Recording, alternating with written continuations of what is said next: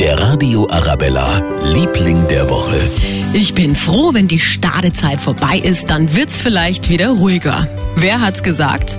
Karl Valentin. Und wer würde es sofort unterschreiben? Ich denk mal, die Postboten. Doppelt so viele Pakete und Päckchen müssen sie momentan ausliefern.